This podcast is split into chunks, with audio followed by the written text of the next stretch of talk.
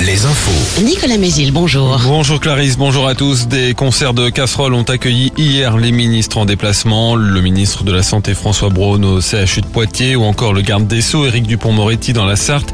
Le collectif Attaque avait appelé à des casserolades hier soir pour le premier anniversaire de la réélection d'Emmanuel Macron. Il revendique plus de 400 rassemblements, notamment à Chaland ou encore à La Rochelle.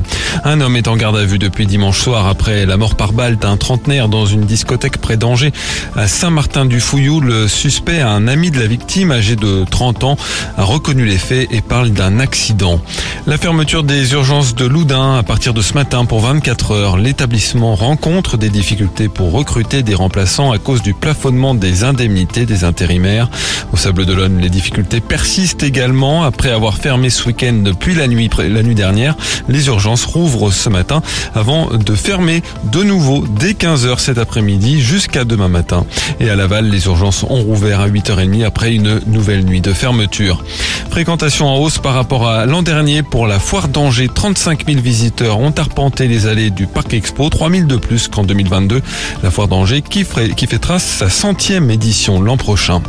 Les noms des artistes en concert pour le centenaire des 24 heures du Mans en juin prochain ont été dévoilés. Zazie le 7, Razorlight le 8, euh, Bob Sinclair le 9 juin et Mika le 10 juin. L'actu sportive avec le foot d'abord, Nicolas. Bordeaux a largement dominé Grenoble hier soir en Ligue 2 3-0. Les Girondins qui conservent leur deuxième place. En basket, la saison régulière de Ligue féminine s'achève ce mardi avec un derby Angers-La Roche-sur-Yon où les deux équipes jouent pour un ticket en play-off. Chez les hommes, 30e journée de l'élite, Le Mans reçoit Paris. Enfin en volée, la suite du tournoi qualificatif européen, le Stade Poitvin affronte Saint-Nazaire.